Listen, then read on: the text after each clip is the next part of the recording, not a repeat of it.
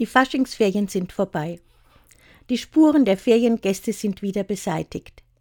Die Enkelkinder waren wenige Tage auf Besuch und wie immer werden all die Schätze, die der Speicher zu bieten hat, nach unten geholt. Das Puppenhaus, die Ritterburg, der Verkleidungskoffer, die Legokiste. Alles, mit dem die jetzigen jungen Eltern selbst einmal gespielt hatten. Doch diesmal mussten wir feststellen, dass auch Enkelkinder älter werden, denn manches Spielzeug, das noch vor einem halben Jahr heiß umstritten war, blieb jetzt mehr oder weniger beachtet in der Ecke liegen. Also dachte ich beim Aufräumen das erste Mal daran, die Kiste mit den großen Legosteinen nicht wieder die Zugtreppe hinauf zu jonglieren, sondern zu überlegen, wen wir in der Nachbarschaft damit überraschen könnten.